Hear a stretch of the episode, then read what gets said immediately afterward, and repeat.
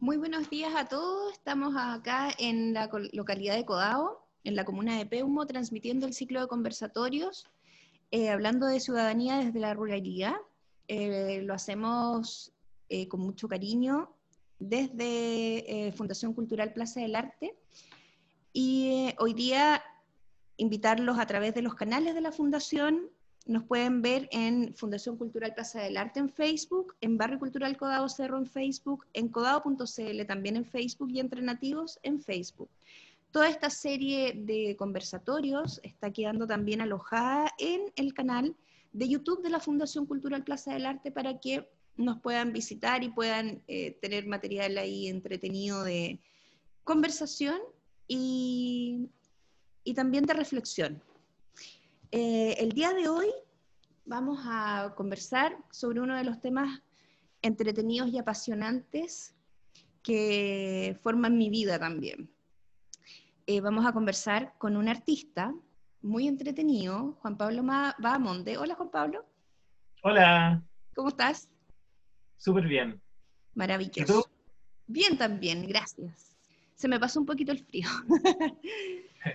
Juan Pablo vive en la quinta región, es de Viña del Mar, es artista visual, es maestro de arte. En maestro de arte significa que tiene el título de, o una maestría en arte. Él es profesor de mm, escultura eh, de la Academia de Bellas Artes de, Viña del Mar. Escuela. Escuela de Bellas Artes de Viña del Mar. Eh, así que muy bienvenido, Hoy día vamos a tratar de ir hilvanando temas muy diversos y muy apasionantes en relación al arte y a la forma que tenemos las personas de relacionarnos con él. Así que bienvenido a la Fundación y a nuestro ciclo de conversatorio, Juan Pablo. Muchas gracias. Cuéntanos un poco de tu vida, partiendo un poco de ti, que cómo llegaste al arte, qué fue lo que detonó esta pulsión artística en ti, en fin, cuéntanos un poquito de eso. Ah, bueno, una inquietud eh, transversal siempre, siempre con, ganas de hacer cosas y, con ganas de, entender desde lo individual. Quizás como vengo de una familia, somos cinco hermanos, yo soy el del medio, dos hermanos mayores, dos hermanas menores, en el espacio de la soledad, en el espacio de la soledad encontré mucho sentido. Entonces, haciendo cosas yo solo, cosas que no pudieran ser negadas por mis hermanos mayores eh, cuando era chico, porque, no sé, eso es ridículo. Me acuerdo que dibujaba un corazón, una de mis primeras composiciones, que de hecho la tengo porque la otra vez mi mamá se puso a revisar eh, cartas, cartas como del Día de la Mamá, cartas de ah, cumpleaños, y apareció o sea, no, no tenía las carpetas, pero tiene una bolsa llena de cartas. Ah, y, yo sabía que no estaban las carpetas, entonces yo pensé que se habían perdido esos dibujos, pero recordaba, dibujaba un corazón con pelos.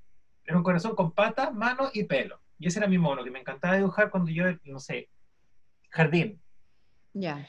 Y, mi hermano me decía que era horrible ese mono. ese mono, no sé qué. Entonces lo tenía que dibujar escondido. Entonces lo dibujaba escondido para mí. Eh, mm. Desde ahí, desde ahí, desde antes, desde antes de, entender o de pensar que el arte, claro, la gente empezó a decir que yo era artista, yo era el, artista, el, en el curso era el artista, la gente me nominó como artista, pero básicamente me expresaba a través de la materia, a través de inventar algún monito, dibujaba una flor también, me acuerdo, que era como una flor inventada y yo decía que era la flor más bonita. Y no sé dónde la había sacado y le hacía como unos polen, unos pistilos, no sé, largos y tenía como la hoja así, entonces como que siempre buscando eh, quizás que... Eh, un ejercicio infantil pero íntimo. Íntimo, íntimo y también de buscar placer, como de, buscar un, cierto cobijo, una flor hermosa que, que yo la miraba y me da alegría, me da felicidad. El corazón también es un mono que está diciendo ahí, soy feliz. Nos enseñan que el corazón, ¿qué es el símbolo del corazón? Ya, las mamás Día de la mamá, corazón, ¿por qué? Porque las mamás son el símbolo de todo lo bueno para un niño, más o menos, ¿no es cierto? Claro. Pero ese corazón era yo. El corazón con pelo era yo. Eras tú.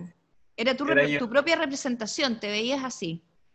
Sí, era mi primera representación, me dieron ganas de mostrarlo. Muéstralo, pues, de todas maneras. Porque lo tengo. ¿Dónde está? Corazón, corazón, ¿dónde lo dejé? Oh, no lo encuentro mucho. Oye, y en, y en, este ejercicio de hacer... Eh, sí, ahí está. Está para compartir la pantalla, así que... Sí, lo voy a compartir inmediatamente. Lo voy a agregar al... Ahí. Oh, bueno. Estoy demorando, me escucha. No, pero tranquilo, no hay problema. Oye, ¿y, esto de dibujarte como corazón, tú lo entendías así, que eras tú en ese minuto? Ahí está, mira. ¿Lo ven? Ay, ahí está, qué lindo. Ahí está el corazón con pelo. Y con muchas cuestiones, y la tierra medio redonda, mucho color. No sé cuántos años tenía en ese dibujo en particular, porque creo que no tenía años. He anotado. Pero qué bonito. Ah, no, del 92. Eso es del 92. Eh, ¿Qué edad tenías ahí? 92, 5. Yo nací en 87. Perfecto. Oye, Juan Pablo, ¿y cuando tú dibujaste ese corazón con pelo, ¿entendías que eras tú? ¿Tú ya en ese minuto? ¿O, te diste cuenta después? No estoy seguro, no, o sea, yo, yo lo sentía como, como, como yo. Sí, lo sentía como yo. Perfecto. otro dibujo de los infantiles que encontré. Que lo encontré hace poco. ¿Se ve? Sí, perfecto. Ahí está. Ahí. este me da risa porque supuestamente esa es mi mamá. Y yo estoy pensando algo. No sé qué estoy pensando, pero estoy pensando algo. No estoy en el lugar. Estoy en mi idea. Y eso es tan chistoso. Eso ya debe ser más grande, obvio. No sé cuántos años y también me da risa porque esas son las gaviotas tradicionales del Festival de Viña. ¿Ese, ¿Ese es un pollito? ¿Aquí? ¿Sí? Sí, un pollito. ¿Te acordáis que te conté esa historia de que yo quería un pollito? Del huevito. y que me robó un huevito para tratar de tener mi pollito. Así es. Me acuerdo de eso. Qué bonito. O sea, realmente seguiste una, un, hilo ahí conductor entre la materia del pollito y el algodón blanco. Cuéntanos cómo hiciste, cómo se te ocurrió hacer este, esta cosa del pollito, la historia del pollito.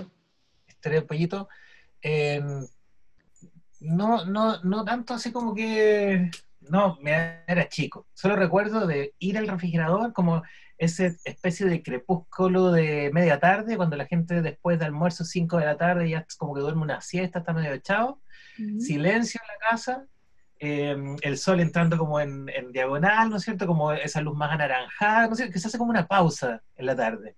Recuerdo como ese momento y partir a la cocina así rápido, sin hacer ruido, sacar un huevito, llevármelo a la pieza así, pero así tenso, así duro, que no, que no me fueran a encontrar, no, Dios, ¿sí?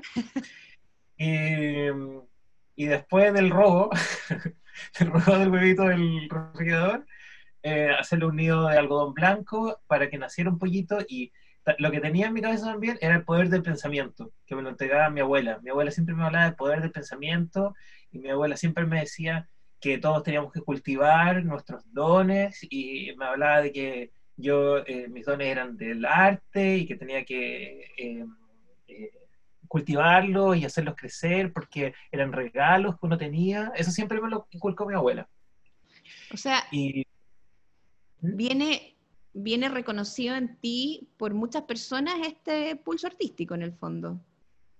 Sí, sí, creo que sí. Es que siempre fui como medio haciendo cuestiones, haciendo regalos, y, siempre me ha gustado hacer regalos. Entonces, que hacía un dibujo, se lo regalaba a esta persona, se lo regalaba a esta otra persona, o no sé, inventaba cosas. Me acuerdo, segundo básico, a fin de año se me ocurrió, no sé por qué, hacerle una piñata a la profesora, que se llamaba Miss Tete. Y entonces hice un cono como de árbol de Navidad de cartón y le pegué como unos cordeles por abajo para que ella lo pudiera tirar y entonces compré fruyelé eh, a mi hermano, mi hermano mayor que se había puesto a vender eh, golosinas, eh, andaba con un bolso y vendía golosinas en, los recreos, en el colegio.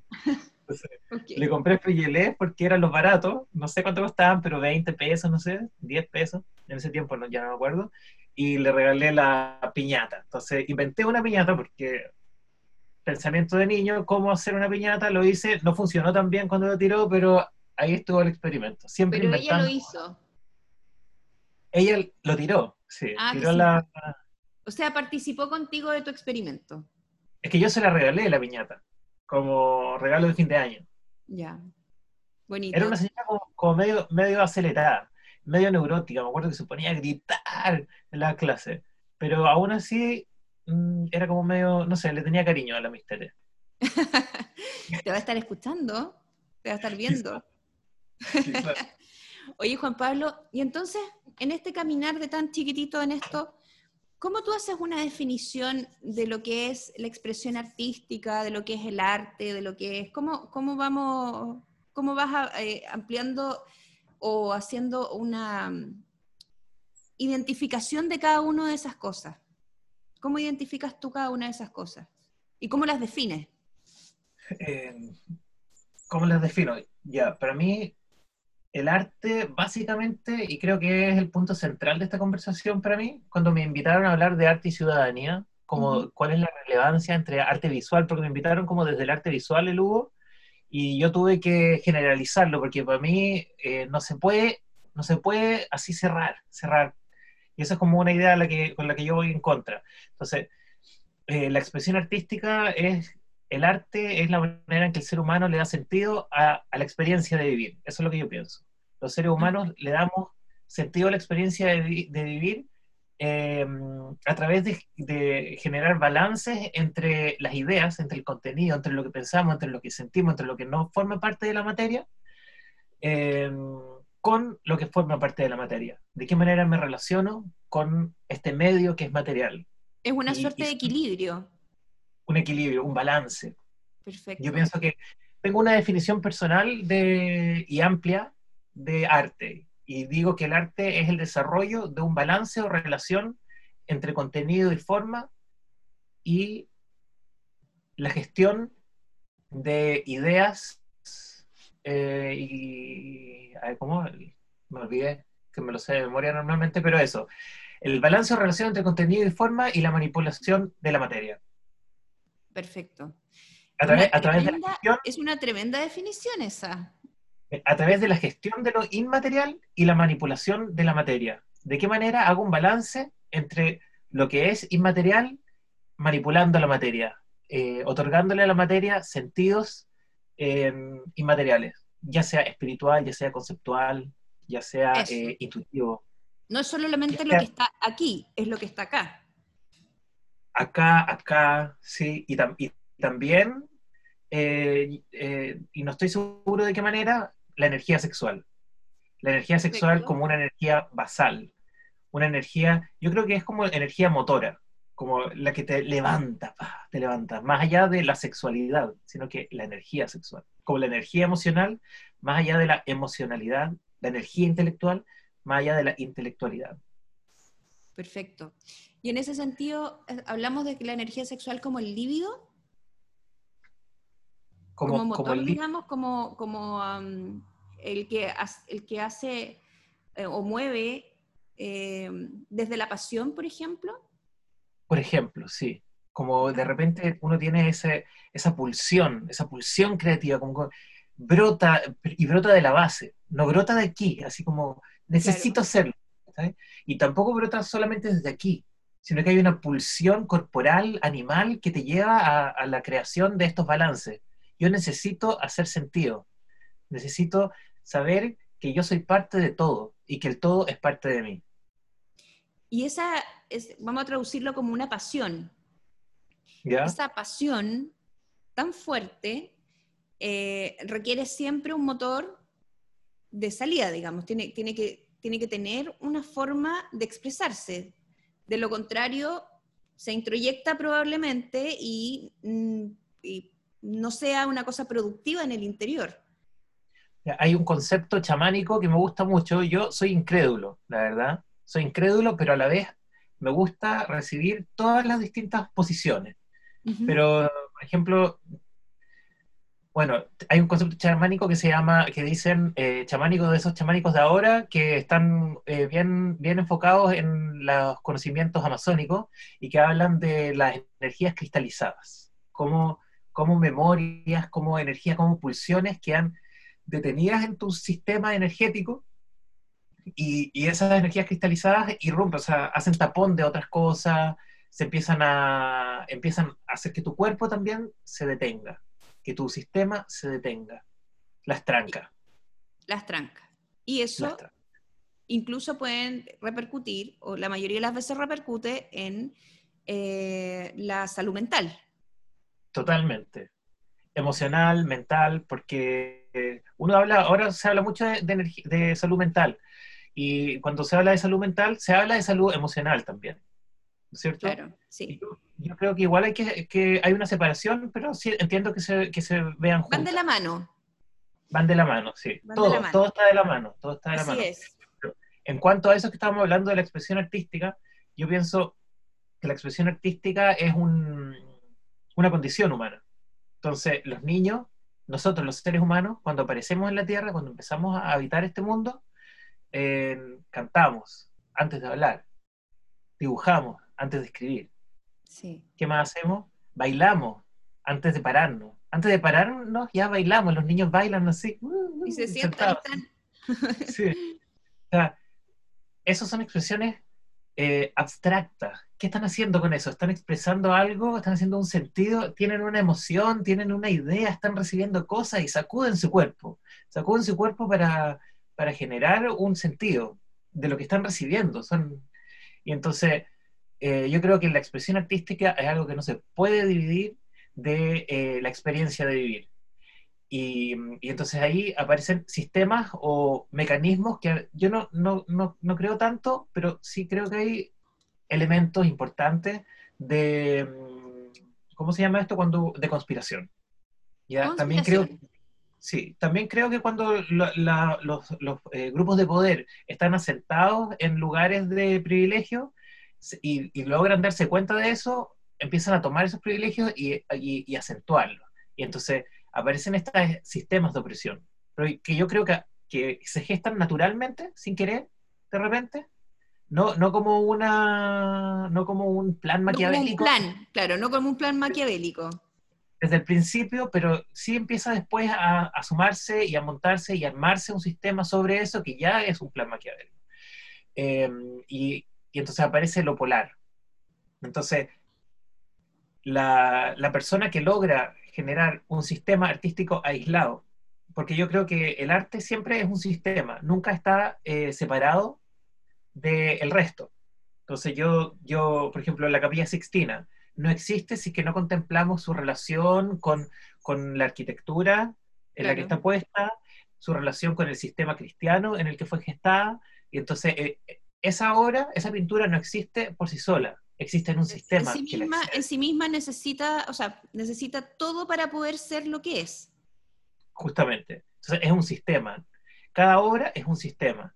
Y cuando una persona logra eh, hacer expresión artística que se, que se consolida como un sistema aislado, entonces yo pongo esta, una escultura de una, ya, hablando como algo medio moderno, una mujer así, y entonces quiero aislarla, porque esta mujer así está vinculada en el sistema de su materia, entonces está hecha de piedra, de mármol, por ejemplo. Entonces, hay un sistema que une la idea de mujer, la idea de forma de mujer, la idea de ser humano, eh, del sexo femenino, con el material, con la idea de que hay un ser humano que, que venció a la materia, entre comillas, que la dominó y logró esa articulación de sí mismo en una materia rígida que le da un carácter humano, y entonces es todo un sistema, no es solo la escultura, sino que uno contempla todas esas variables, aunque lo hace de manera espontánea y, a veces se lo olvida. Y entonces, o sea, la mayoría de las veces vamos, a, vamos al museo, vemos algo y vemos la obra final. Fíjate que este tema lo relaciono con una conversación que hemos tenido con Cristian eh, en varias oportunidades en relación a la música. Los músicos tienen habilidades, bueno, Después vamos a conversar de tu obra musical incipiente que ya está, estás partiendo. Pero tiene, Cristian tiene una, una, siempre me dice, oye, puedes escuchar esto y una nota específica en un punto eh, notable de la obra y después me dice, mira, y si le cambiamos aquí, le cambiamos a esto, se escucha. Y claro, las personas, cuando escuchamos una obra, cuando vemos una obra, vemos el total, vemos el global, no pensamos en las notas por separado o en la materialidad de la escultura en relación a la forma y en relación a lo mejor al trabajo del autor. No vemos por separado, solamente vemos el conjunto. Y eso hace que perdamos eh, parte de la esencia misma de la obra, siento yo. Sobre todo también porque no sentimos que estamos en, este mundo eh, para hacer arte, porque nuestra existencia no, no hace arte y claro, desde el minuto uno, como tú dices, desde que nacemos, que estamos haciendo arte.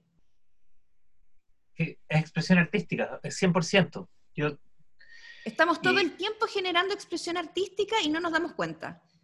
O sea, y estos sistemas de opresión nos indican que eso no es válido, que eso no es arte, eso queda afuera, cortado, porque solo quien logra generar un sistema, una obra, que una obra es distinta a la expresión artística. Una obra artística es una obra artística es, un, es, un, es una aislación, un, un, conjunto separado, entre comillas, conceptualmente separado, porque nunca está separado de verdad de la realidad. Eh, y entonces, eh, acostumbrados a un sistema polar que, viene, que yo creo que viene del sexismo, entonces nos enfocamos en, en el sexo. Y entonces decimos hombre-mujer, solo somos uno y dos. Y negamos la intersexualidad, los, los antiguos hermafroditas. Tú sabes que que no es como que existe hermafrodita, sino que de repente en un porcentaje menor de la población eh, los genitales se desarrollan más y menos. Claro. Yo en particular tengo solo desarrollado em, los genitales masculinos, pero quizás que pudiera yo tener un poquito, ser un poquito intersexual, siendo que sin perder mis facultades procreativas, por ejemplo. Claro. Pero, pero es un abanico que se, que se abre. No es tan polar. Lo que pasa es que, claro, en el fondo lo que estamos haciendo cuando hablamos también de hombre, y mujer y hablamos de esta sexualidad, también lo ponemos dentro y lo encasillamos dentro de las condiciones que le ha entregado la sociedad a esos conceptos. Y esos conceptos para la sociedad son absolutos. Y lo que hay en el medio es justamente lo que estamos ahora, que creo que es un minuto donde se está haciendo patente, eh, tenemos posibilidad de reconocer eh, toda la variedad que hay entre medio. Y esta variedad no es una variedad insana ni nada, todo lo contrario, es, una, es la variedad de lo mismo. Sí. Lo que está en medio de estos polos que tú eh, ya nos describiste. Sí, y eso que decías del absolutismo, totalmente. Entonces es hombre o es mujer, absoluto. Y lo mismo se traslada al arte. ¿Es arte o no es arte? Pero todo es arte. Entonces, solo quien, solo quien logra una obra artística es artista y solo el artista hace arte. Y entonces el ser humano eh, pierde su condición natural de la expresión artística, que es la manera en que nos relacionamos con, con, la, con, con la, experiencia de vivir. Con el devenir natural de las personas, así es. Eh, en esta condición humana de, de ser, de reconocernos como, no como artistas, sino que como generadores de expresiones artísticas, para no entrar en la discusión de qué es arte, quién es artista, qué es todo eso. Eh, ¿cómo, ¿Cómo entra esta, esta situación eh, del sexo directamente? Ya lo, lo, habíamos tocado, pero ¿cómo, justamente en tu obra, cómo puedes abordar esta situación y cómo la has abordado? De la sexualidad, no, estoy seguro. De la sexualidad y justamente de esta polaridad hombre-mujer, ¿cómo, ¿cómo has podido abordar en tu propia obra? Ah, bueno, me pasó algo particular porque sometido, sumido, eh, sumergido en el sistema machista y heteronormado en el que estamos, em, cuando estudié Bellas Artes, em, primero hice una especialización en escultura y era un sistema de educación eh, en base a crear cuerpo humano. ¿ya? Era antiguo, un sistema de educación antiguo heredado de la Escuela de Bellas Artes que tiene muchos años, Escuela de Bellas Artes de Viña del Mar, el profesor, mi maestro, Juan Caballero, había sido estudiante de, eh, de Santander, que había sido el antiguo maestro y así. Em, y me obligaban a ser mujeres. Y no me dejaban hacer hombres, porque así era, así. Solo porque el sistema La corriente era que tenían que ser esculturas de mujeres. Así nomás. O sea, imagínate, tú sabías que, el cuerpo del hombre, por ejemplo, eh, no, era tan adecuado para hacer baile. Entonces, los bailarines era como, mm, ah, porque, ah, quieres ser bailarín, ¿está El, el cuerpo, como, ¿no es cierto? Así era antes, ahora menos. Y es absurdo. Entonces, el cuerpo de la mujer se puede ocupar porque el cuerpo de la mujer se puede objetualizar y se puede ocupar como sensual y erotismo. Pero la sensualidad y el erotismo del hombre eh, un poco más escondido. Uno tiene que ser más tieso, tiene que ser más rígido. no estamos liberando de eso. Pero tiene que ser más macho. Más macho, sí. Feo. pero macho polar, porque, porque ya, mira, esto medio, medio medio subido de tono, pero... ya, hablamos aquí que no hay censura. No hay una expresión más macha que dos machos en un círculo sexual. Me refiero, eh, la homosexualidad es la expresión más macha de los machos, porque son dos machos en, en, en pic de su, de su, de su sexualidad, un sexo. Exacto. Entonces, entonces ahí hay una cosa muy rara, porque claro, contrasentido contrasentido. ¿Qué es ser macho? Pero no, no es que sean machos, sino que tomes un rol social que indica que el hombre es superior, que la penetración eh, le quita dignidad a quien es penetrado, y, porque es una especie de sometimiento, y entonces todas esas son estrategias de opresión. Entonces el hombre no puede expresar su sensualidad, la sensualidad, la suavidad, no puede, eh, casi que ni siquiera el ritmo, no sé. Estamos hablando de lo mismo. Se entiende perfecto, sí. Sistemas de opresión, que eso es lo que nos hacen con la expresión artística, que es algo natural. Y la oprimen de qué manera, tú eres mujer, tú no puedes expresar fuerza, pero puedes expresar histeria, puedes expresar descontrol, confusión. ¿Está? Sí. Pues. Es, muy loco, es muy loco. Em, es muy manejado más bien, es muy manipulado. y, por otro lado, saliéndonos un poco del, sexo, por ejemplo, em, eh, también el elitismo, el clasismo, los rayados. Los rayados se toman como una negación, o sea, están rayando. Pero ¿por qué un ser humano que participa de esto, que es mi hermano, que es mi hijo, que es mi primo, que es mi vecino, siente la necesidad de rayar el muro? ¿Por qué siente la necesidad de rayar eh, el machismo mata, no más FP? pero todas esas cosas se tratan, se tratan de mirar en menos. Eso no es una expresión artística. Sí es una expresión artística. Sin duda. Es una expresión artística y un ser humano como nosotros, que forma parte de mi sistema humano, siente la necesidad de manifestarlo. Ahora, también podemos pensar en, en posiciones que son devenidas más de la imposición, de la negación, de la generalización, como el machismo, como el ¿cómo se llama? La homofobia, la misoginia, que, a mí me parece importante que se pongan arriba de la mesa y quienes se sienten misóginos, quienes se sienten homofóbicos, digan, yo soy misógino, yo soy homofóbico, porque creo que son eh, posiciones que no se sostienen, que si que entran en diálogo, se eliminan, porque son como la esclavitud. Nadie puede sostener que la misoginia es correcta, nadie puede sostener que la homofobia es correcta, si es que, si es que lo media, si es que lo pone en diálogo. Entonces tienen que expresarse. Que normalmente no entran en diálogo esas posturas, esas posturas entran siempre en conflicto. Sí, sí desde la negación. Desde la negación, claro. Niegan, el diálogo porque, porque son imposiciones, son generalizaciones impuestas y quieren imponértelas como han sido impuestas en ellos no hay forma de justificarlo, por lo tanto no hay forma de dialogar en relación a algo que no puedes defender, y eso es indefendible, digamos. esos conceptos son absolutamente indefendibles. Sí, solo se defienden desde, ese abstracto de no mediarlo, de no dialogarlo. Claro, exactamente. Exactamente. Oye, ¿y en, el arte cómo estas, estas, estas cosas se van? Porque las personas y los artistas también eh, tenemos de, todo, de, todos estos conceptos y hemos sufrido todos estas situaciones impuestas. Eh, me imagino que en el arte también hay artistas que también están en ese, en ese o sea, todos hemos vivido estas situaciones impuestas que hay y, la censura y todo. ¿Cómo el artista logra reventar este, este caparazón, en general, los artistas que, ¿cómo hacen para poder saltarse todo esto de estereotipos y estar para adelante esta pulsión que viene eh, tan fuerte en ustedes y que, en general, bueno, que, todos lo traemos probablemente, pero ustedes sí han logrado eh, estar afuera?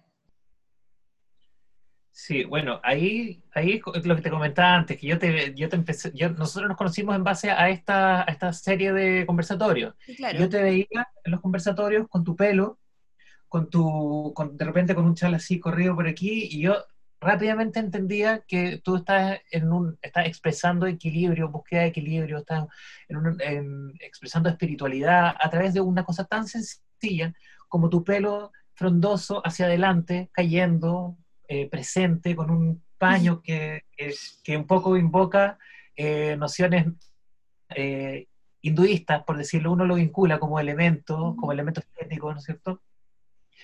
Y, mm, y entonces ahí hay una manifestación artística, es una manifestación, manifestación artística tan válida como una que puede hacer yo, que estoy haciendo una profesionalización del ejercicio artístico, pero la única diferencia es que yo estoy como poniéndola ahí todos los días y como tratando de levantar obra porque, porque me nace, porque es mi impulsión hacerlo. Pero no me acuerdo cuál es tu pregunta, solo estaba diciendo que, que, somos iguales. claro, llegamos a eso. Eh, pero básicamente era cómo ustedes rompen y hacen este ejercicio valiente de romper con esto, esta, hacer esta ruptura un poco con los medios impuestos y con esta censura natural que de todas estas pulsiones, porque lo tuyo es público y se hace, se hace en el día a día, y justo lo que tú dijiste, tú estás día a día tratando de generar obra, tratando de generar actividad artística, y claro, yo, yo lo mío es un poco más eh, etéreo, en la mañana me toca con que me abrigo y agarro mi mantita y, y, hago lo que, lo que, lo que me nace. Y comunica, está y comunica, ¿cachai? Y, está y comunica. y, exacto y cuando me convocaron, para mí lo importante fue, cuando me, hablando de ciudadanía, cuál es la importancia del arte visual en la ciudadanía, entonces yo entiendo la importancia es entender que todos estamos expresando eh, estos balances artísticos en el día a día y que tenemos muchos sistemas de opresión que nos indican, eh, que, nos merman la capacidad de expresarlo. Entonces, eso que hablábamos de, que el hombre y la sensualidad, la mujer y la, y la fuerza o la rigidez, entonces, como que son imposturas que te impiden, si que acaso tú quieres expresar esa rigidez o esa fuerza, o yo esa sensualidad, hay, hay muchos eh, sistemas de opresión sobre la expresión cotidiana, y que yo creo que esa es la más relevante en, en el momento de generar ciudadanía. Todos tenemos que estar eh, expresando, todos estamos expresando y todos tenemos que sentir la libertad de ser quien somos para participar de este diálogo, generar un tejido sano, un tejido diverso, un, tejido donde nos aceptamos. Porque si que yo acepto mi individualidad, acepto la tuya. Sí, claro. Es, importante lo que, estás, lo que estás mencionando justamente en este sistema opresivo, que uno levanta la mano y habla de las cosas opresivas en forma, eh, no sé, con grandes conceptos, no sé, hablamos de política y hablamos de, o de, la economía, de, eh, libre mercado, y decimos que es opresivo y en fin, opresor o del machismo y todo eso, y que decimos que es opresor. Eh, sin embargo, son pequeños actos a diario, en el día a día, que son opresivos y que no nos damos cuenta de eso. Que, y navegamos aceptando actos opresivos en forma constante día a día y que incluso en el ya tan naturalizados que probablemente los echamos adelante o los gestionamos las mamás con, eh, con sus con nuestros propios hijos, sin darnos cuenta, una cosa de casi de costumbre, eh, donde estamos mermando su capacidad creativa de poder interpretar este mundo que, al, que, al que los trajimos, de hecho. Me, acuerdo un episodio cuando era chico, no sé, no tan chico, de haber sido sexto, quinto básico. Me acuerdo que había un compañero que estaba sentado con las rodillas juntas y lo encontré tan raro porque nunca se me había ocurrido como que uno podía sentarse con las rodillas juntas, porque es como una cosa femenina. Claro. Rodillas así como, como ah, no sé, así, ¿Ya? así, Perfecto. Eh, y, entonces después llegué a mi casa y, como, como lo quise hacer, lo quise hacer, aunque me parece medio incómodo, porque bueno, este título. Pero replicarlo por, el, por el acto de probar. Sí. Y mi papá se enojó de una manera así, trueno, trueno en su, en su sistema. Y, increíble, así, increíble, un súper ejemplo. Mi papá ha evolucionado desde, desde la historia que le tocó a la historia que ha formado y que hemos logrado formar como familia, desde la aceptación, desde mirarnos y entender. Pero le tocó duro porque un cambio importante. sí. ¿Cuánto participaste tú en ese cambio? Yo imagino que de un quinto, ah, tanto como mis hermanos. Perfecto. Perfecto. Qué bueno, porque hay personas que sentimos a veces que nos llevamos más, más pesada la carga. No, yo creo que todos nos toca, yo creo que a todos nos toca un poco, eh, no sé si reeducar a los papás de alguna forma o, no sé si es reeducar la palabra, pero demostrarle cosas. Venimos como al mundo a ayudar a los papás a entender otros procesos como, como que creo que los hijos, sin duda, si es que uno eh, ejerce el valor de la familia con sus padres, eh, somos catalizadores de transformación. O sea, los hijos transformamos a los padres. Los padres no sé si nos transforman tanto a nosotros, porque ellos nos forman, no sé si nos transforman. Pero nosotros transformamos a los padres, sin duda yo creo que los, que los hijos transforman a los padres. Si es que se hace la comunión, padre-hijo, madre-hijo. Tú me contaste que tenías una sobrina. ¿Y esas sobrinas han transformado a tu papá? Totalmente. La verdad, me impresioné. Me impresioné como ver el, grado eh, maternal a nivel abuela, porque el, grado maternal a nivel abuela es distinto al grado maternal a nivel mamá. Los nietos te devuelven, lo, ¿sabes lo que pasa con los nietos? Yo tengo un nieto y te devuelven a la niñez. Yo siento que los nietos te devuelven a la niñez te vuelven joven inmediatamente. Te creo, te creo, sí. Desde el minuto en que, no sé, tú te cuestionabas a lo mejor, o yo como mamá a lo mejor alguna vez me cuestioné ensuciarme los pantalones para, no sé, pues jugar al barro con mis hijos, pero con mi nieto no tengo no, nada, así me da lo mismo. Si tengo que embarrarme, me embarro. No sé por qué y lo encuentro injusto con los hijos, pero bueno, es así y yo creo que esto lo he conversado con otras abuelas y sí les pasa, a varias, que les da exactamente lo mismo embarrarse, ensuciarse. Con el nieto todo es permitido. Igual yo creo que, bueno, difícil esto de, los procreativos. Yo creo que hay personas que son procreativas y personas que no. Y también hay una cosa de absolutismo. Todos deberían ser procreativos. Hay una estigmatización a la mujer soltera, donde tú una solterona, estigmatizada, una pareja que no tenía hijos, estigmatizado. No, no entraba en los círculos de las parejas con hijos. Sí. en general, los estigmas, los estigmas eh, es una pésima costumbre, ya ni siquiera hoy es una pésima costumbre y que lo hacemos sin darnos cuenta. Yo creo que a propósito también de este ejercicio opresor que venimos experimentando en el día a día y, yo pienso que radica en la opresión de la expresión artística cotidiana, de la expresión del, yo.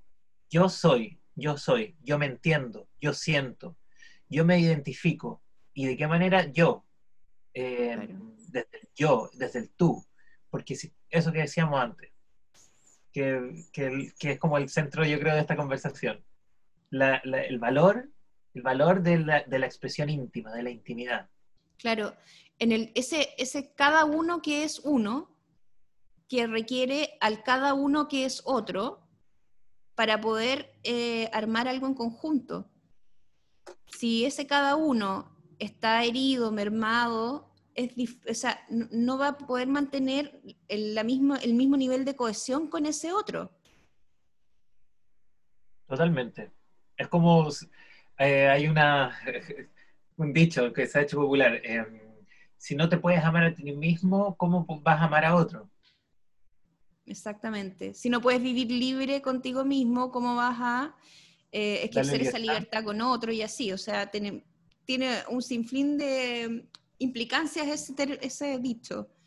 Tú me contaste una evidencia cuando tenía como 18 del, del de, ese ¿cómo se llama? elitismo en el lenguaje, en el que... ¡Ay, sí, esa historia! yo le encontré tremenda historia porque es sencilla y, y, muy buen ejemplo. Bueno, esa, esa historia es una historia de las que yo me he armado en la vida en términos de pensar muy joven en algo tan violento. Eh, cuando yo era muy chica, me tocó trabajar en... Eh, saliendo, salí de la universidad, me retiré de la universidad y me dediqué a trabajar al tiro y tuve la posibilidad de trabajar eh, con Antonio Horvat, que fue diputado y senador por la región de Aysén. Y llegué a la entrevista de trabajo que fue con un, diputado, con un, con un secretario político que tenía Antonio, eh, que se llamaba Carlos Fellenberg, un señor mayor, ya en, en, esa época era bastante mayor, de haber tenido, no sé, 70 años, pero muy vividos, entonces era, se veía harto más mayor que de 70 años. Y cuando me hizo la entrevista de trabajo, lo primero que me dijo, antes de hacer, antes de nada, me, o sea, excepto siéntese, buenos días, buenas tardes, todas esas cosas, inmediatamente me dijo, diga 8. Y yo, ¿qué le dije? Diga 8. Y yo, pava, a los 18 años, no tenía idea de lo que me estaba preguntando, y yo dije 8 si yo hubiese dicho ocho, no me... O sea, hasta ahí hubiese llegado a la entrevista de trabajo. Da risa, da risa, pero es terrible. Sí, pues es terrible. Básicamente, si es que tú venías de más al sur, tenías que negar a tu familia. Básicamente eso, tú tienes que hacer el ejercicio de negar a tu familia. La historia de toda, de toda tu vida hubiese tenido que negarte, fija.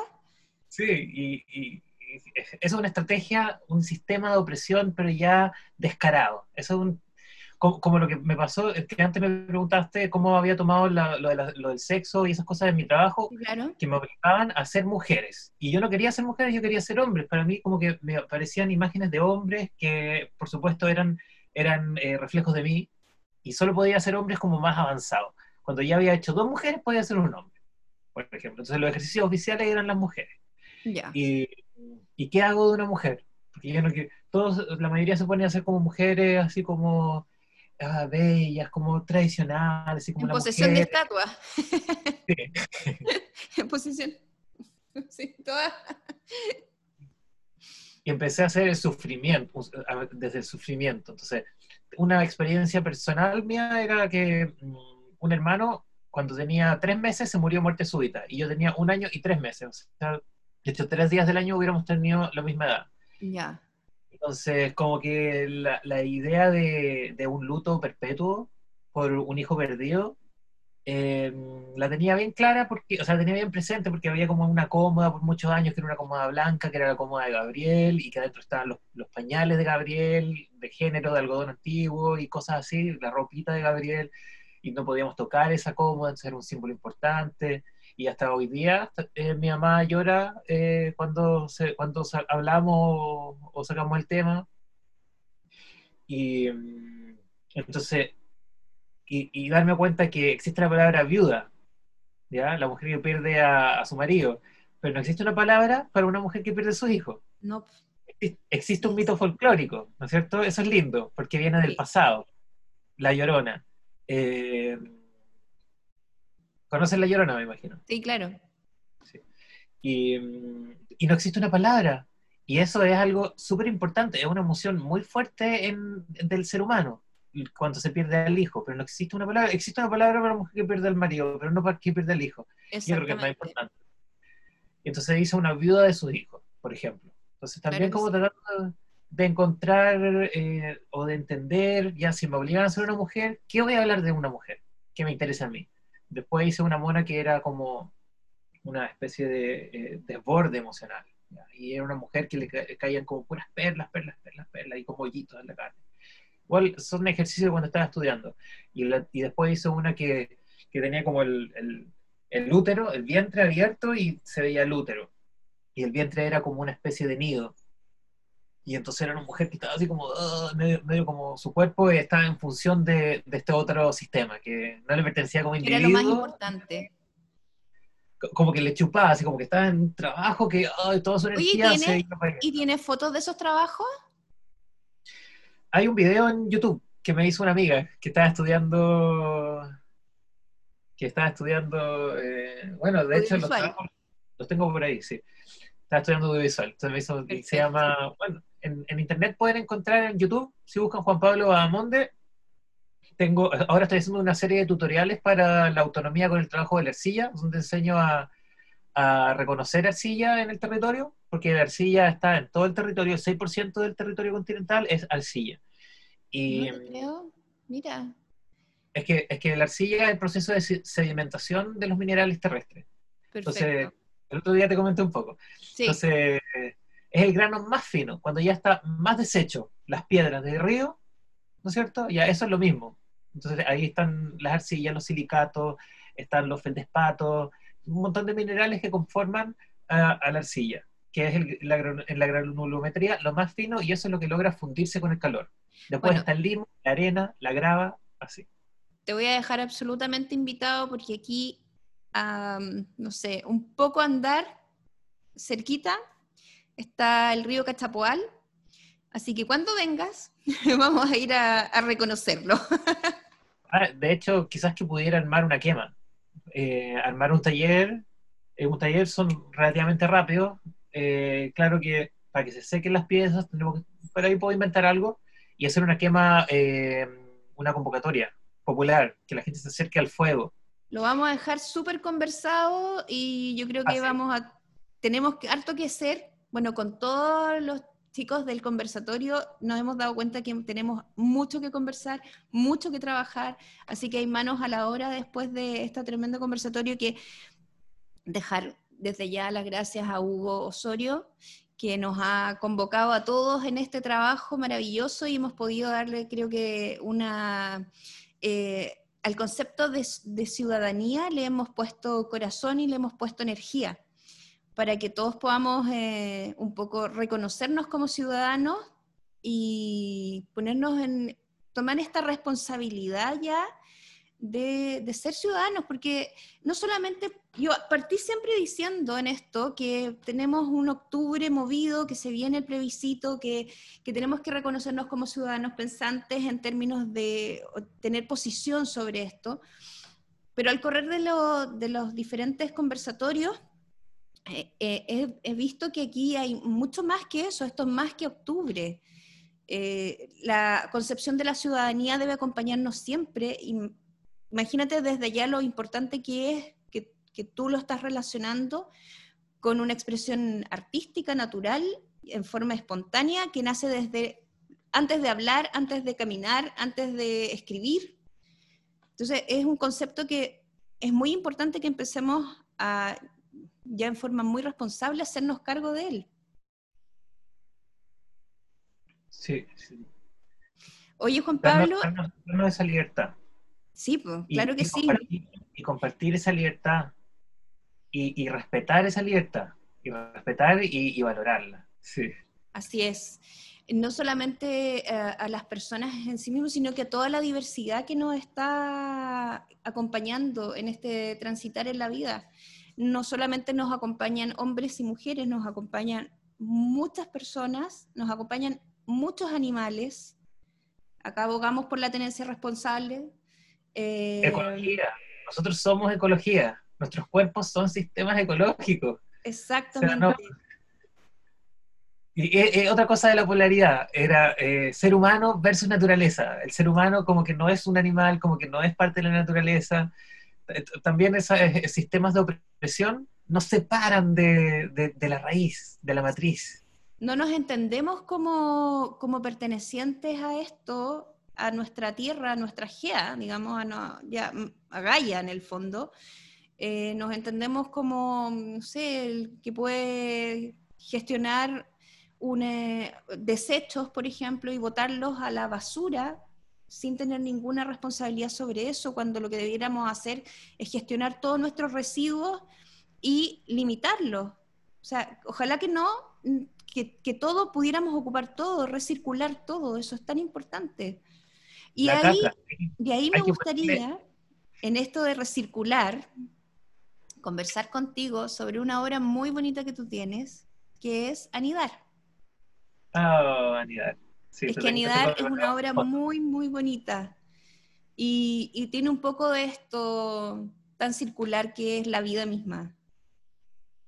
Y, y, también tiene que ver con lo espontáneo, porque la primera vez fue una intuición, así, pam. Yo iba, fue el 2014, iba así, tanto como esta, este vínculo que fue espontáneo a través de Hugo, y primera vez que hago un conversatorio, había hecho, eh, sí, no, había ido a, radio, he ido varias veces a radio a conversar, qué sé yo, pero como conversatorio, con nombre de conversatorio, nunca había participado.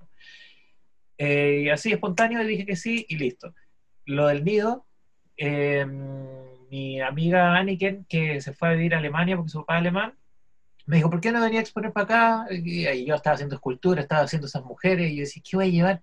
No puedo meter una escultura al avión, porque un problema llevarla en la misma ciudad, que tengo que conseguir una camioneta, que alguien que me ayude si no es pesada, por eso no trabajo mucho con cosas pesadas. Eh, inventé una exposición que pudiera llevar en una maleta. Entonces, bastante grande la exposición, hice unas sábanas bordadas, una instalación de 4 por tres eh, de imágenes, que es todas las imágenes de mi cuerpo, eh, todas las partes de mi cuerpo, desperdigadas. Ese es como fuerte, se llama Nada de mí. Eh, ah, y ahí recibí por primera vez un apoyo que fue significativo para mí, una cosa muy sencilla, pero después de esa exposición, el Pedro Lemebel me agregó en el Facebook. Ah, y eso fue como... Por primera vez sentí como que me decían así como, dale. Una validación una validación muy leve, o sea, solo me, agregó el Facebook, pero me agregó el Facebook porque me consideró, me consideró porque estaba haciendo arte y le pareció interesante. Para mí fue como, oh, ya. porque nadie me pesca, la verdad, poca gente me pesca. Oh. Como soy. A ver, a ver, a ver, vamos a retomar eso de poca gente me pesca porque poca gente significa así como rimbombante, conocida. Ah, no, el sistema. mucha gente te pesca como que, como que no encajo bien en, los sistemas, en el sistema, no encajo bien. Entonces, como que no tengo grado académico, o sea, soy maestro de arte, pero no es una cosa universitaria, ¿cachai? No, no tengo acceso a becas, cosas así, porque no estoy dentro del sistema. Ya, pero esas cosas, en el fondo es porque nuestro sistema tiene fallas. Sí, sí, me pescan, sí me pescan. Y eso lo podemos ver en, en las imágenes del nido que vamos a ver. Ya, veamos. Entonces, fui a, fui ahí estoy buscando cositas, ahí estoy limpiándolas, ahí estoy en Colombia. Estoy en Colombia. Estoy en Colombia, la primera vez, cuando llegué a Colombia y me... Y, fui con la idea de que iba a ser un nido para mí, y que iba a ser mi nido. Y fui a este lugar que se llama Plazarte. Esto es Plazarte, maravilloso Plazarte, que ahora está en otro estado. Ahí, ahí estoy yo en mi nido. Ese era mi nido y ahí estoy yo en mi nido. Y, esta, esta, esta expresión tuya de, en el fondo aquí tienes un recogimiento, así, es una, es una, estás en posición fetal. ¿Qué, ¿Qué, significa para ti? Porque podrías, no sé, podría ser tu nido, pero haberte puesto, no sé, en otra posición, sentado, por ejemplo, pero decidiste tomar esta posición fetal. ¿Por qué? Bueno, eso es como una lectura de mí mismo, porque, porque bueno, yo, lo, yo entiendo este trabajo como una presentación de, una precariedad, soledad, abandono, que yo siento como ser humano y, que tiene que ver con todo esto que, esto que hemos estado hablando de los sistemas de opresión. Entonces, como, como que lo único que he tenido ha sido la autovalidación, porque siempre he entendido que, aunque he sido discriminado de distintas maneras y, de varias maneras, nunca eh, he gestado mi identidad en torno a esa negación de mí mismo y mi identidad ha estado salvaguardada por eh, el autocobijo y por, y por la habitación de, de, mi yo, de yo entenderme como un ser ajeno, como que estos sistemas de opresión no lograron entrar, por suerte, porque así, así funcioné, así me desenvolví, no, no lograban entrar en mí. Entonces mi identidad no fue envenenada, envenenada. Claro. Solo que, solo que sí un poco maltratada mi interacción social, mi manera de, relacionarme con los otros. Entonces yo, yo, tiendo, yo tiendo como a, sentirme excluido, porque he sido bastante excluido, pero me gusta participar. Y, y entonces, ¿qué es tenido? Básicamente hago algo hermoso, porque para mí es hermoso, pero si lo miráis, son pedazos de escoba, son maderas podridas, son puras cosas que recogí entre medio de indigentes que estaban por ahí tirados. Eh, son todo lo que la sociedad olvida. Hay, hay una, una, poética también de, de, la ciudad que se empieza a deshacer y yo recojo todos estos desechos que, y armo de la ciudad lo que la ciudad dejó de ser. O sea, ¿por qué el ser humano arma su casa? ¿Por qué el ser humano hace su primera cuevita? Porque el ser humano necesita protegerse, necesita darse calor, necesita darse afecto. Y entonces después agrandamos eso y ponemos cemento para que no nos duelan los pies. Y ponemos no sé qué, y ponemos esta otra cosa y esta otra cosa, y hacemos una tremenda construcción que se transforma en un espacio hostil. Exactamente. un espacio porque las, ciudades son hostiles. Y, y, el, y, la, y, la, génesis de la ciudad es esto. Es entonces, la necesidad de cobijarte. Entonces, anidar es una experiencia íntima, tuya, personal, que está expuesta eh, a los otros, en el fondo. O sea, es que eso fue inicialmente, yo sentí como la pulsión de hacer esto. Yo voy a llegar a exponer solo, así con mi maletita, me pagué mi viaje, este centro eh, es súper bacán y entonces me acepta, me aceptó, creyó en mí, un don nadie de las artes de Chile, eh, no, de verdad. Y, entonces yo voy con lo que tengo, agarro mi, con, la plata que ahorré, con mi bolsito, donde caen mis cuestiones, y voy a llegar, ¿y con qué voy a fabricar? Otra obra, una escultura grande, y voy a hacer una performance, y voy a habitarle, y le voy a dar sentido, voy a activar este objeto, este nido, le voy a dar sentido yo habitándolo, entonces no va a ser una, una mera escultura, sino que va a ser efectivamente un espacio en el que yo me voy a cobijar emocionalmente, eh, como un experimento también, con lo que la gente desecha. Nadie, que a nadie le interesa, voy a, agregar, voy a agarrarlo, lo que es asqueroso, lo que está podrido, lo que, bueno, metí al cloro todos esos textiles, de hecho algunos se, empezaron a disolver y todo, los, lo, desinfecté y voy a armar algo que tenga valor, pero un valor que es solo visto desde lo emocional, un valor que, que su valor no tiene nada que ver con el sistema, porque desde el sistema no, no vale nada. ¿Y, el nido avanzó, evolucionó? ¿Este anidar evolucionó en el correr del tiempo? Bueno, ahí mismo me, pidieron entrar en el nido. Entonces, tres ¿Otras personas, otras personas, sí. Em, los dos, los dos que eran pareja, que eran los que llevaban Plazarte, ¿Ya? me pidieron entrar y, entraron y yo no los vi. Y un visitante desconocido me pidió entrar. Y ese visitante desconocido estuvo como tres horas dentro del mío. Y lloró. Y lloró y en una reconciliación interna. Fue muy importante para él. Fue un... Por eso siento, cuando yo vi esta obra, yo me, es tan íntima, es tan íntima que, y es tan íntima tuya, sin embargo, al hacerla extensiva a otros, siento que las personas tienen lo mismo, o sea, encuentran en sí, en, sí esta, esta reconciliación interna eh, tan potente. en la posición fetal es una posición extremadamente potente. Y, yo creo que es potente porque, porque es vulnerable y lo vulnerable también está estigmatizado. ¿No ves cómo ha ocurrido todo esto de, que, se, que se culpa a la víctima? que se victimiza a la víctima también, como que se le... Revictimiza eh, una y otra vez, muchas veces. Una y otra vez, porque lo vulnerable, cruz. Fuiste vulnerable, Es tu culpa. Y yo creo que también, por eso es tan potente, porque si es que uno toma un símbolo de vulnerabilidad y lo levanta y dice, eh, y, le da dignidad, y le da valor, y, y dice, esto es importante, justamente el sistema te está diciendo lo contrario. Entonces, yo creo que por eso es tan potente, porque, o sea, es innegable que, que, es una fuerza, una fuerza motora también. La idea de, de, de, arrimarse, de, hacerse, de hacerse un nudo, de hacerse una cosita y, y, de ser emoción.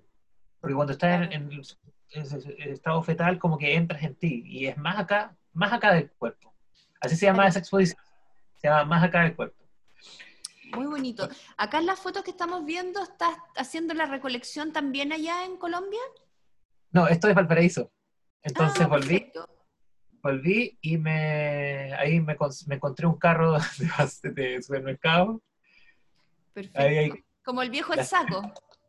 Totalmente, mira, hasta, aquí pasó algo, algo malo, me robaron, ¿ya? Me asaltaron. Me asaltaron porque soy, soy medio acuático, entre comillas, así como pasional, entonces llegué a la plaza, el plaza El Descanso, Plazuela El Descanso, a las 12 de la noche con mis cosas, ya la había recolectado eh, días anterior, había- la había lavado en un centro que me prestaron ahí cerca, a la vuelta, que tenían un centro de impresión y como medio artístico, me dejaron trabajar en el patio, y, y entonces me puse a las 12 de la noche, y toda la noche iba a estar barriendo la plaza, limpiando la plaza, así fue, llegué a las 12 con la escoba, y con unos parlantitos chicos, y ahí, pa, me agarraron entre tres, me pusieron algo en el cuello, me tiraron al piso, me sacaron los anteojos y Mm. me, me recorrieron entero buscando algo, me robaron los parlantes, me quedé sin parlantes, creo que tenía 10 lucas, me la robaron también, se llevaron mi billetera y se fueron. Qué fome. Y entonces yo como que pensé seguir trabajando nomás, pero después pasaron otros delincuentes, por decirles así, como tratando de entrar a unas casas y me gritaron algo porque estaba ahí yo y los había visto. Y entonces ahí me fui, Sí, me mejor. fui nomás. Sí, estaba con mi amiga, más encima que tenía, mi amiga que me graba, eh, tenía todo su equipo en, la, en el auto, en un auto, ella estaba durmiendo en el auto, Ya. y entonces tuve que despertar, que me habían asaltado, que nos fu- fuéramos, no sé qué, y nos fuimos, y después cuando volví me habían robado, me habían robado. Cosas, cosas que había recogido de la calle, como estaban limpias ahora, y esta Ah. la recogí las quebradas, esa frazada se la llevaron, sí, Perfecto. agarró- tuve que meterle en mi propia frazada, y ahí, ahí estoy armándolo un poco atrasado en la mañana, eh, resiliente, siguiendo adelante, vamos, no voy a permitir que esto me, me Te detenga, te bajonee, ¿no? Ahí. Ahí está la PDI, yo recibiéndolo en calzoncillos porque ya iba a empezar la PDI para, por la denuncia. Ah, ok. Ok. O sea, tú, no es que te hayan ido a reclamar a ti porque andabas en esa condición. No, no, eso es algo, bien interesante, porque yo he ejercido, eh, yo eh, me, me identifico con el nudismo. Para mí es- no hay nada más saludable que el cuerpo y, y relacionarnos de una manera desexualizada, me refiero porque también la polaridad y el sexo, y entonces hombre, mujer, y siempre al sexo, al sexo, que es una cosa muy judeo-cristiana, fijados en el sexo, sexo para arriba, sexo para abajo, eres un promiscuo, eres no sé qué, como que lo único que le interesa es el sexo. Eh, y. Ay, pues. Estábamos en la historia de la PDI. Sí, la historia de la PDI. Y bueno, pero nunca he tenido problemas con la desnudez. Me empeloto nomás en la vía pública y, y como el, el- Mira, ahí alguien me llevó unas flores y me las dejó. Oh, Voy a pasar más. Voy a, pasar así como rápido. Hay distintas personas Eso fue Valparaíso. en, en la, en Valparaíso. Sí, en la plazuela del descanso. Muy bonito. Y te llevaron Eh, flores. Ah, un montón de cosas, tengo ahí los escritos. Me llevaron queques, me llevaron eh, té, fruta, no me acuerdo, alfajores, me pasaron plata para que comiera, empanadas. Oh. Esa es mi abuela. Esa es mi abuela. Ella, Sí, qué bonito. sí. Y también está mi mamá por ahí. Qué Ese es uno de mis hermanos. ¿Cómo Y ese es mi otro hermano. tu papá había interactuado con alguna de tus obras antes? Que yo creo que esta fue la primera así como realmente interactiva. Esta es una artista de la región, Jamie West. Esta, Jamie Westfall. Muy interesante su trabajo. Mira esta ¿Es niña. chilena? Sí, chilena. Perfecto. Esta niña fue la primera que entró y no quiso mediar. Entró y se quedó medio amurrada, así medio parada, y después se fue. ¿Te acuerdas que te comenté que los niños no enganchaban mucho con el niño? Sí, Ella es mi amiga la que me graba, perfecto. la, la que estuvo ahí la noche conmigo. Qué bonito. Voy a pasar así como rápido. Bueno, entonces después de que estas personas en Medellín me pidieron entrar y que vi que efectivamente tuvieron eh, una transformación, eh, decidí empezar a hacerlo como una investigación. Me di cuenta que el nido me excedía, que la idea del nido, mira, aquí habían hartas maderas quemadas en este nido, no es que Valparaíso se quema harto. Claro. Había hasta una guitarra quemada por ahí abajo. Pues súper bonito la experiencia. ¿Cuándo decidiste llevarla a otros países o cómo ha sido la recepción en otros países? Increíble, increíble. Eh, bueno, como te comenté, la pulsión inicial fue mi amiga alemana que me decía 20, ¿ya? Y como yo dije, ya tuve estas piezas para viajar con ella, que eran los que eran las sábanas y la instalación fotográfica y un texto que escribía con carbón, puras obras grandes.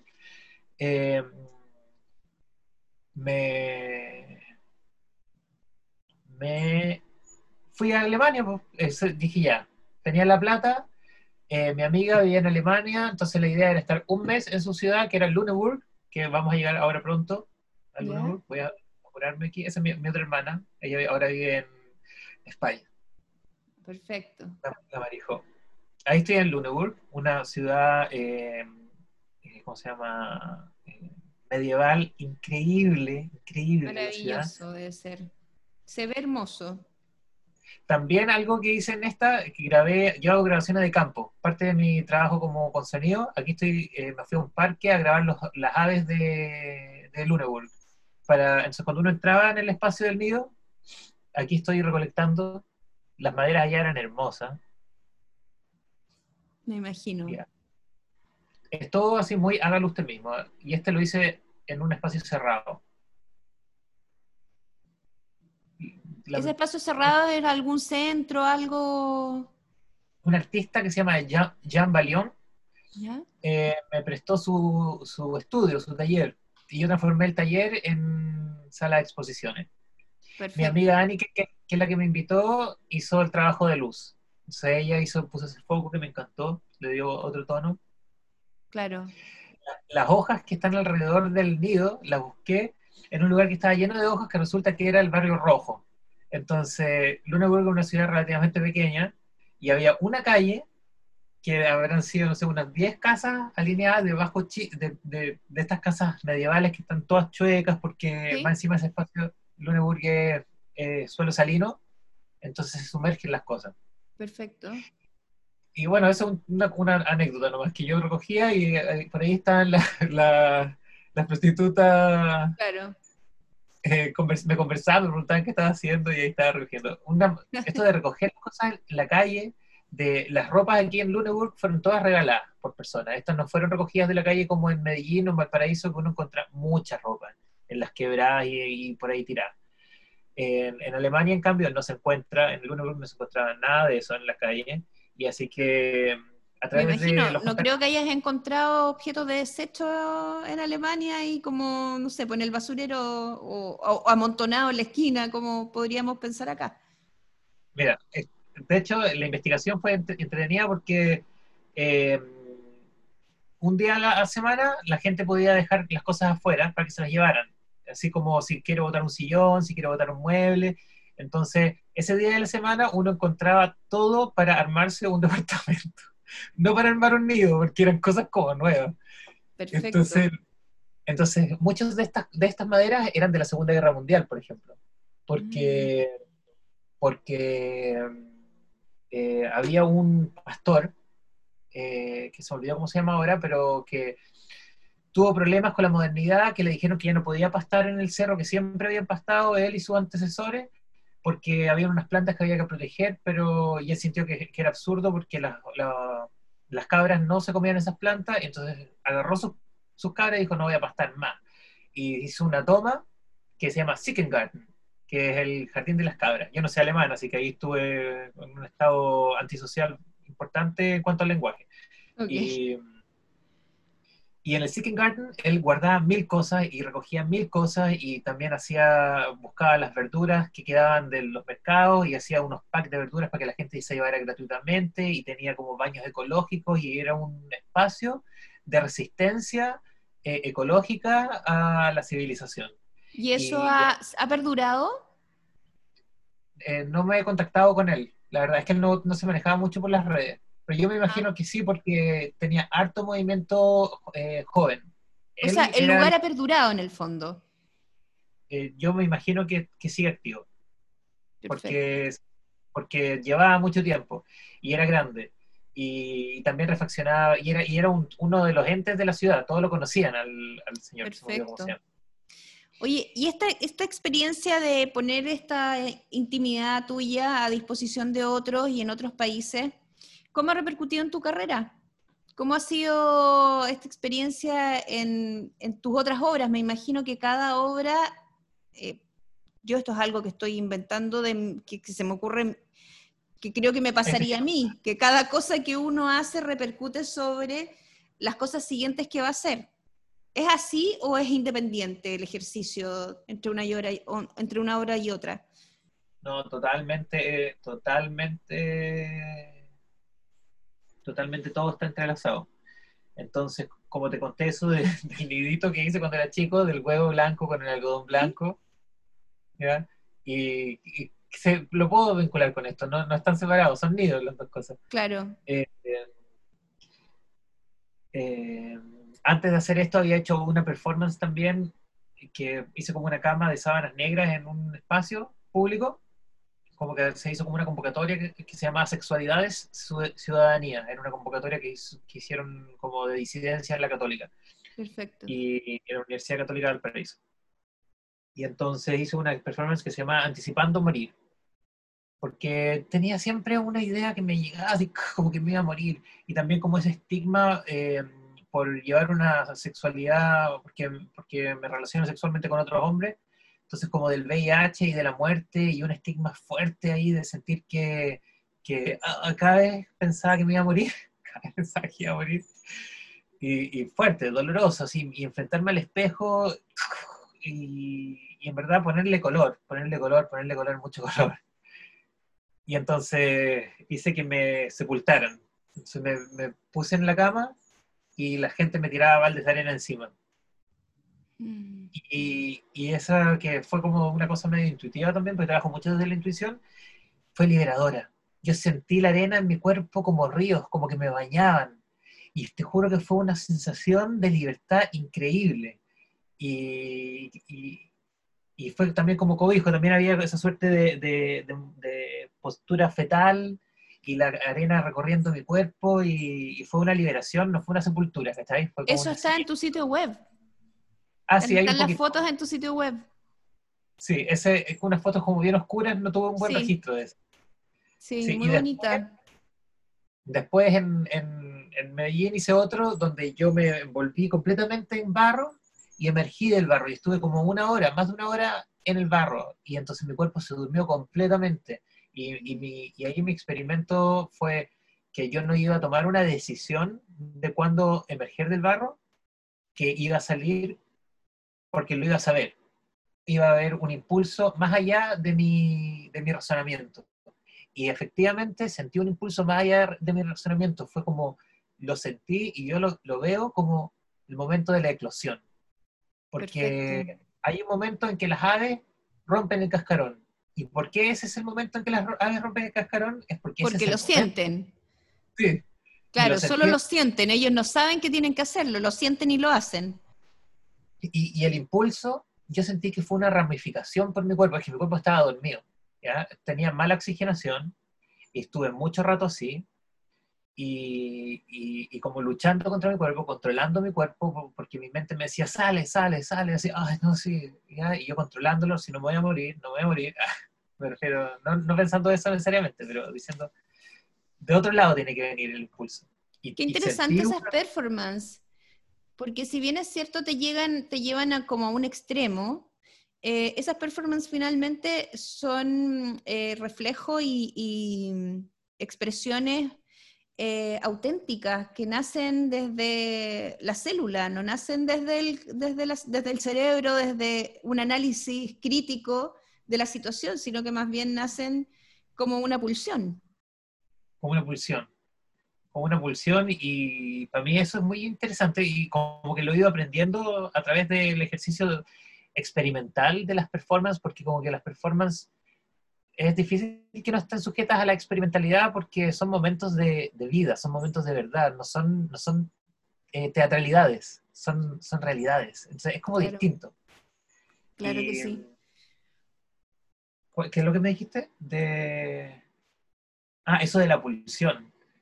Sí, la idea de, que nuestro organismo toma decisiones por sí mismo, de que tenemos una memoria genética, de que tenemos una memoria eh, también espacial, nuestro cuerpo tiene memoria, entonces tocamos algo y lo entendemos, entendemos su valor en peso, en masa, en dureza, no la pensamos, sino que la sabemos, está ahí, está, integrada, así como una eh, memoria, eh, memoria genética. Claro, es como tocamos algo y adquirimos algo de ese, adquirimos una noción de ese algo eh, que, no es, que no se procesa, eh, pasa directo, digamos, a nuestro conocimiento más profundo. Sí, totalmente. Y o, se procesa o se procesa y entra en nuestro en nuestro canal conceptual, nuestro canal racional, pero también entra en nuestro canal intuitivo y nuestro canal eh, transversal también. Una cosa... A lo mejor lo hace, hace toda esa gestión al mismo tiempo. Sí, yo creo que las cosas... Yo soy como lineal para pensar, o sea, pienso primero, entro aquí, lo proceso y después lo llevo a la intuición o al revés. Quiero pensar que primero a la intuición y después a la cabeza. Mira, está hermosa. Sí. Esa se llama, sí, hermosa. Claire se llama ella. Sí, Una de las pocas. Hay una pareja también. Hay una pareja en Alemania, si no me equivoco. Una pareja donde ella está embarazada. Sí, esa es muy linda. Muy bonita, preciosa esa foto. Sí, siempre también yo tenía eh, ideas constrictivas, ¿ya? Ideas, eh, ¿cómo, está, cómo, cómo, nombrábamos antes? Eran eh, sistemas de opresión, ideas opresivas. Entonces, como desde lo rígido. Entonces yo pensaba, solo una persona puede entrar. Entonces decía, mm. entonces cuando quería entrar de a dos, yo decía, mm", así como al principio que me dijeron, ¿puedo entrar a tu nido? Y yo, mm, adentro, pero diciendo, sí, por supuesto. pero adentro es mi nido, no, lo hice para, para, ustedes, lo hice para mí. O sea, fuiste políticamente correcto. No, no, experimental. Y, ah, perfecto. políticamente experimental. Sí. No, no, y también como con la idea de la aceptación y como que, ah, bueno, o sea, si que me está pidiendo entrar, ¿por qué le voy a decir que no? Claro. Pero, pero, pero también sentir esa, esa cosa como, yo también transmitir opresión, ahí? Opresión sobre mi concepto. Mi nido era para... Entonces, liberarlo. Me dicen, ya, entonces lo suelto. Me cuesta, ahí? Lucho con una pequeña barrera interna, pero no la demuestro, o trato de no demostrarla, y ya, adentro. Pase. Entonces después querían entrar los dos también, una pequeña barrera, y darme cuenta que que es más, va más allá de mí, mucho más allá de mí. Sí, claro.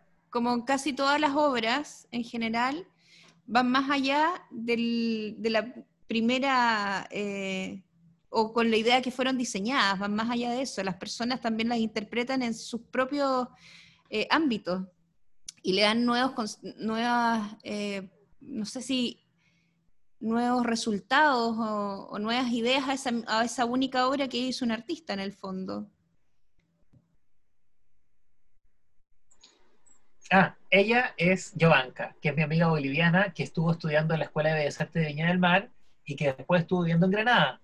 Entonces me fui un mes a quedarme con Anniken, mi amiga de Alemania. Después me fui un mes a quedarme con Leo, mi amigo de eh, Francia, que pasó por Viña y ahí lo conocí. Y después me fui a quedar un mes en Granada con mi amiga de Bolivia, pero en Granada. Y entonces así yo viví con ellos completamente autogestionado, yo dije ya, agarro mis cosas, me voy para allá.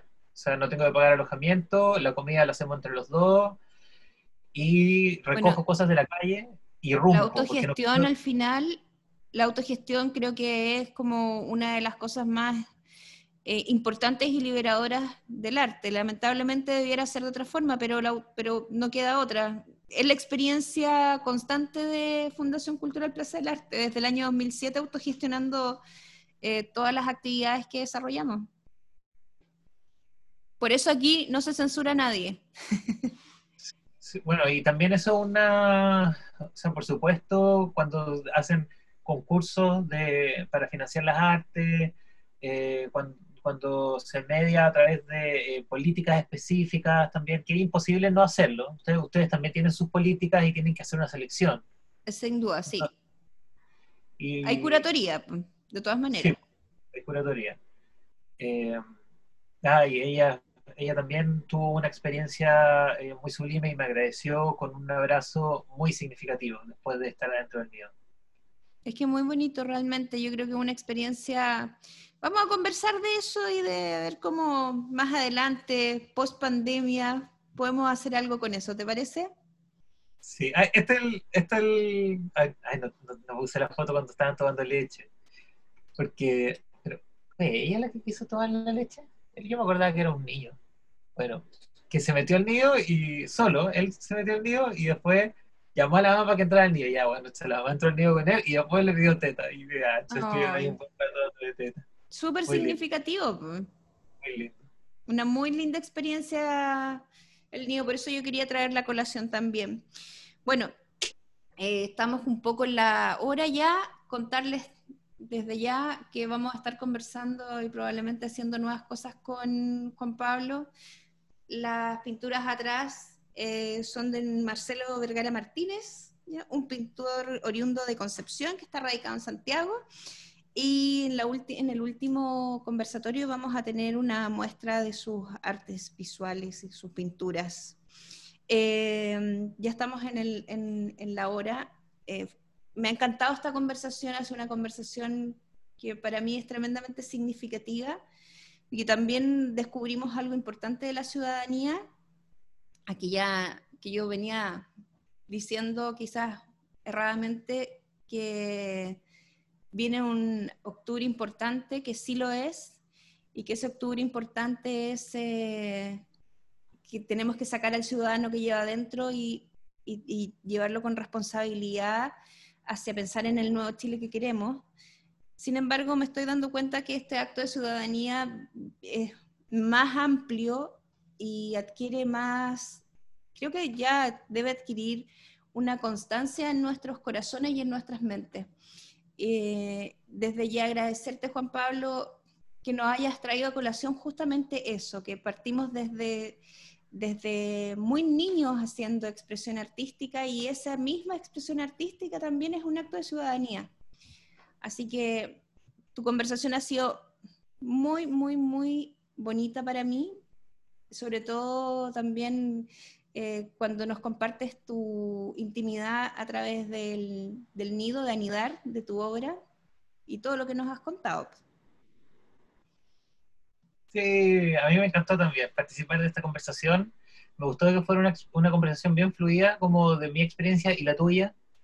Eh, y también me interesó entrar un poco en eso porque yo no había considerado la idea de ciudadanía y, vincular la idea de ciudadanía con el ejercicio artístico también me hizo abrir el espectro de la importancia de la expresión artística y, también como apuntar un poquito más a la idea de estos sistemas de represión. Eh, que tenemos encima, que tenemos naturalizados, que tenemos como parte de nuestro traje. Cada mañana nos ponemos el traje de la opresión, un poquito, autoopresión y opresión del otro, a través de los distintos roles o, las ideas que se imponen como, como norma. Así es, sin duda. nos vamos también con, con, nuevo trabajo, pues, con nuevo trabajo personal. Dejar de replicar cosas que son tan añejas y las tenemos tan naturalizadas en nosotros, con nuestros hijos, con, en fin, en el día a día, y empezar a repensarnos como nuevas entes, nuevas personas y tratar de sacarnos esa cosa tan opresora que traemos del sistema. Y que siembra rabia y siembra impotencia y siembra de las emociones oscuras. Sí, hay que limpiarse. Sí. Un gusto, Juan Pablo. Eh, ah, vamos a hacer... ¿Perdón? Los invito a que entren en mi página web, si que están escuchando, eh, www.juanpablobamonde.cl. Sin ese ojo, Juan Pablo Bamonde. Sí, muchas gracias, eso es importante. Sí, me pasó. sí. Así que un abrazo a todos, les agradecemos mucho por habernos acompañado. Eh, estamos eh, próximos a terminar este ciclo el próximo sábado. A lo mejor tenemos un bonus track el día domingo, todavía no lo sabemos, lo sabremos en la semana. Eh, pero los esperamos ya el próximo sábado a las 12 en Hablando de Ciudadanía desde la Ruralidad, desde Codado, en la localidad, en la comuna de Peumo, y desde Fundación Cultural Plaza del Arte. Juan Pablo, muchas gracias. Que estén todos muy bien. Gracias, gracias.